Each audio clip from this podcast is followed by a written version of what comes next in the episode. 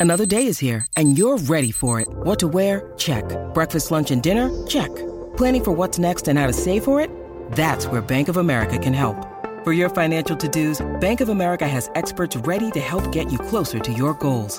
Get started at one of our local financial centers or 24-7 in our mobile banking app.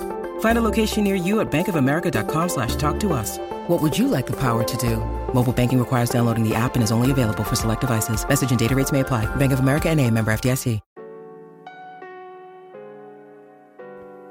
Hola a todos, soy Víctor Abarca y estás escuchando Expreso con Víctor, el podcast diario sobre tecnología, tecnología que importa y cultura digital. Y bien, saber de esas hojas de color salmón que utilizan los periódicos para destacar esas secciones que suelen ser sobre industria, economía y bolsa, bueno, pues puede ser que quizás no te suene porque eso es como de hace mil millones de años. Pero bueno, este Expreso con Víctor casi que podría teñirse de ese mismo tono porque eh, voy a aprovechar toda la información que hay sobre Apple, Amazon, Microsoft para hacer un poquito un análisis ¿no? de todo lo que está sucediendo en el mundo de la tecnología, incluyendo el sector de los videojuegos. Así que como ves, hay mucho que contar. Vamos allá.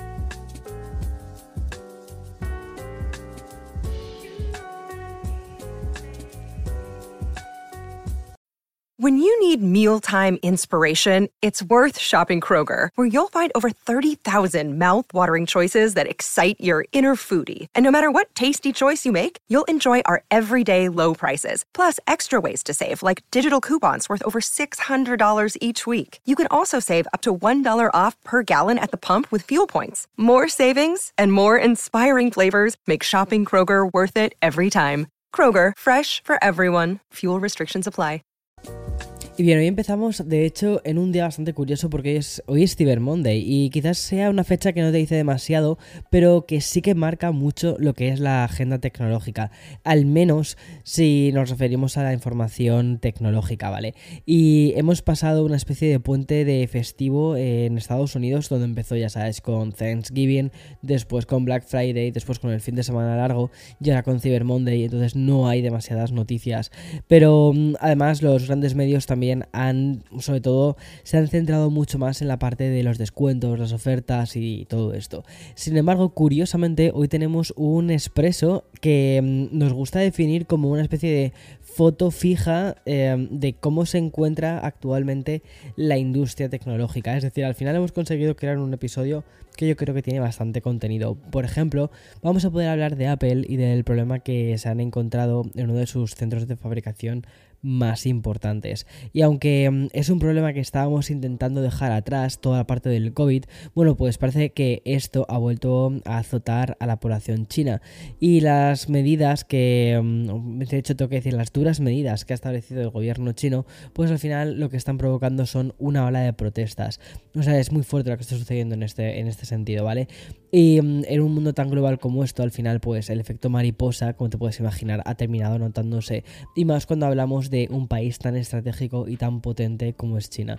Y por eso las protestas que están sucediendo en el país asiático también han provocado una crisis en la fabricación de Apple. Y mm, vale, ¿por qué ha sucedido todo esto? Mejor dicho, el por qué, vale, por el tema de las eh, restricciones que hay del gobierno, por parte del gobierno chino. ¿Y cuál ha sido el resultado? Pues que uno de los centros de fabricación eh, de, en los que Apple fabrica gran parte de su línea del iPhone 14 Pro y iPhone 14 Pro Max, recuerdo que ahora mismo son los modelos que más están vendiendo, pues eh, ha cerrado y el cierre de esta planta a causa de las medidas debido al COVID va a hacer que la compañía deje de fabricar unos 6 millones de teléfonos inteligentes. Y mm, esa es la cifra que se ha estipulado más o menos, ¿vale? Por los analistas de Morgan Stanley y que además recogen tanto en el medio Bloomberg. Y además también hemos conocido por el mismo medio que Apple ha reducido su objetivo de producción general de eh, que tenía inicialmente de 90 millones de teléfonos, que es una locura, ¿vale? A 87 millones de unidades. han tenido que reducir un poquito por todo lo que está sucediendo también, ¿no? Y seguimos con la principal temática de este, de este episodio, que no es otra que la del estado global en el que se encuentra la industria tecnológica.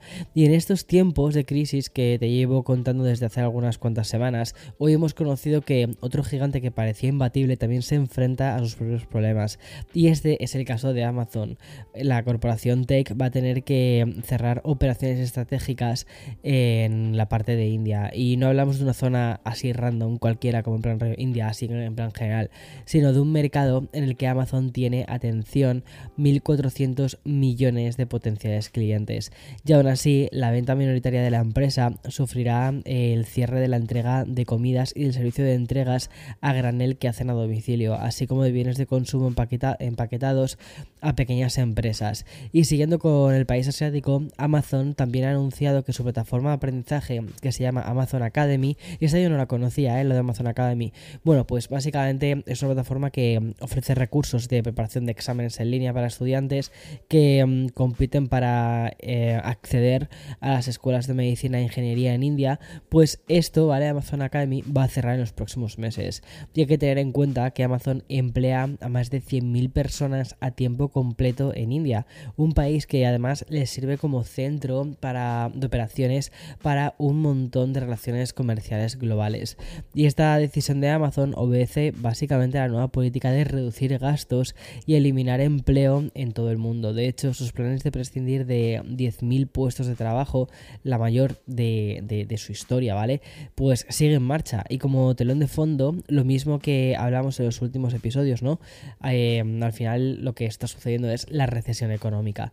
Y sigo contándote noticias de hoy que hablan tanto de ayer casi como incluso del mañana. Y luego con un informe que ha publicado Wall Street Journal que rima muchísimo con una newsletter que te mandé hace unas cuantas semanas, que de hecho para mí ha sido una de las newsletters favoritas que, hemos publicado, que fue la que titulé como La tecnología es aburrida, que además también sirvió para dar el pistoletazo de salida a la nueva etapa de blogs. Y en ella lo que quise es incluir una editorial donde, entre comillas, ¿vale? Me quejaba o más bien criticaba de lo previsible que, se ha vuelto eh, todo, el, tema de la tecnología. Desde mm, que presentaron los gadgets diseñados antes de la pandemia, lo que nos ha llegado desde entonces no deja de ser tecnología que va haciendo como pequeños cambios, que va dando vueltas y vueltas sobre sí misma. Y el resultado principal de todo esto es que el nivel de ventas del sector ha caído muchísimo. Y aunque había una industria que resistía, ¿vale? Que estaba resistiendo muy bien, bueno, pues eso eso se ha quedado en ya, o sea, ya no, ya no resiste esta industria.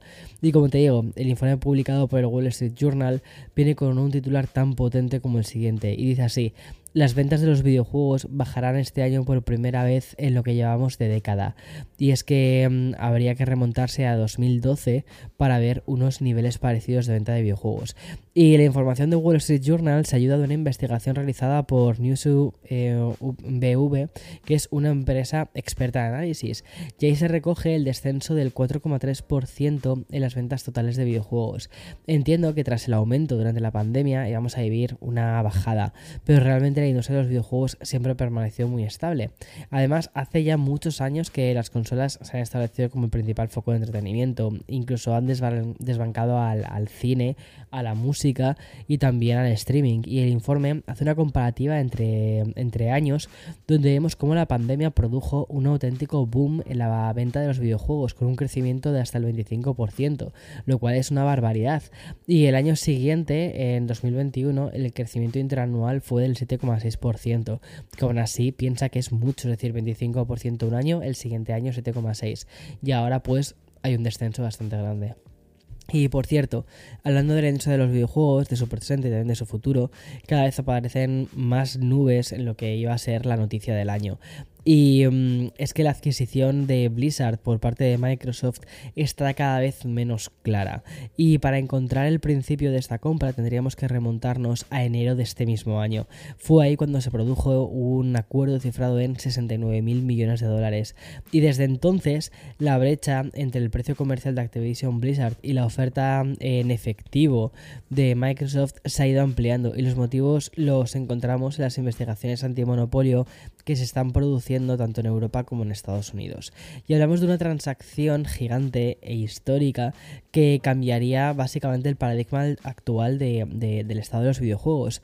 Es por eso que tenemos a Sony tan nerviosa, entre otras cosas porque recuerda que Activision es la que se encarga de hacer los Call of Duties. Y mm, las comisiones antimonopolio están además investigando este acuerdo. De momento sabemos que tanto mm, Microsoft como Activision Blizzard esperan cerrar el trato durante la primera mitad del año que viene. Sin embargo, lo último que hemos conocido es que las acciones de la compañía de videojuegos se hundieron el pasado fin de semana cayendo casi un 5%. Y este descenso ha, provocado ¿vale? que el mercado mm, eh, haya situado en un 40% las probabilidades de que el acuerdo se termine realizando con éxito después de esta caída del 5% en bolsa de este fin de semana. La verdad es que no son muy buenas noticias para Activision Blizzard, pero vamos a ver en qué termina todo esto. Pero bueno, y como sabes, nunca dejo el. O sea, no me gusta hacer que el expreso sepa amargo. De hecho, a mí me gusta siempre, aunque mm, el café sea muy bueno, pero siempre me gusta darle como ese toque de azúcar al café. Lo sé, lo sé. Los puristas del café siempre me dicen, pero Víctor, ¿cómo le echas azúcar al café? Lo siento mucho, me encanta el café, disfruto mucho del café, me encanta el sabor amargo del café, pero siempre me gusta que al final quede un toquecito dulce. Y por eso voy a cerrar el episodio de hoy con una noticia un poquito más ligera que es casi pues de interés general. Y mm, como doy por hecho que utilizas WhatsApp, tengo que contarte que Meta por fin se ha decidido implementar una herramienta para que podamos hablar con nosotros mismos dentro la aplicación. Vale, si tienes Telegram, posiblemente esto ya digas, vale, Víctor, estoy hasta en Telegram, lo sé, lo sé, lo sé, yo soy usuario de Telegram. Y, mm, pero bueno, seguro que además una cosa que hacías si solo utilizabas WhatsApp era que quizás aprovechabas algún grupo de estos de, gente que se haya quedado completamente desierto y lo habías rebautizado como notas o como mm, luego o alguna cosa así. Y seguro que ahí aprovechabas, ya que no había nadie, pues para poner tu lista de la compra, los recordatorios más urgentes eh, o incluso hasta enviarte fotos a ti mismo para poder verlas en otros dispositivos. Bueno, pues todo esto ya no va a hacer falta. Y es que según he podido leer en TechCrunch, pues WhatsApp por fin va a añadir la función de Message Yourself. Es decir, eh, como mensajeatea o mensajea contigo mismo y mm, va a servir pues básicamente para mandar los mensajes a nosotros mismos. Esta función que ha estado en fase beta se va a ir estableciendo en las próximas semanas entre todos los usuarios sin importar si eres de Android o de iOS, o sea, va, a ir mm, todo poquito a poco. Tal y como indican en TechCrunch, em, la, mm, eh, nueva característica de Message Yourself pues va a aparecer en la parte superior de la lista de contactos justo donde creamos los nuevos mensajes. Y al hacer clic ahí vamos a poder enviarnos notas o recordatorios. E incluso podremos también habilitar notificaciones para que la propia aplicación nos recuerde su existencia. Y sí, eh, contesto a tu principal duda. Vas a poder anclar esa herramienta justo en la parte de arriba de la lista de tus chats. Y mm, WhatsApp se, ha pensado, ¿vale? En, en, todo, al menos, en lo que ha sido lo que es la implementación de esta nueva herramienta. Y que a mí personalmente ese tipo de cosas me gusta llamarlas como eh, cumplir con una deuda histórica, porque es algo que yo creo que le estábamos pidiendo a la aplicación desde hacía bastante tiempo, ¿no? Para no tener que buscar ahí como truquitos ni, ni cosas raras, sino poder hacerlo directamente mm, y de forma, pues eso, mucho más sencilla. En fin, hasta aquí este expreso de hoy lunes 28 de noviembre y mañana como siempre, más y mejor. Chao, chao, chao.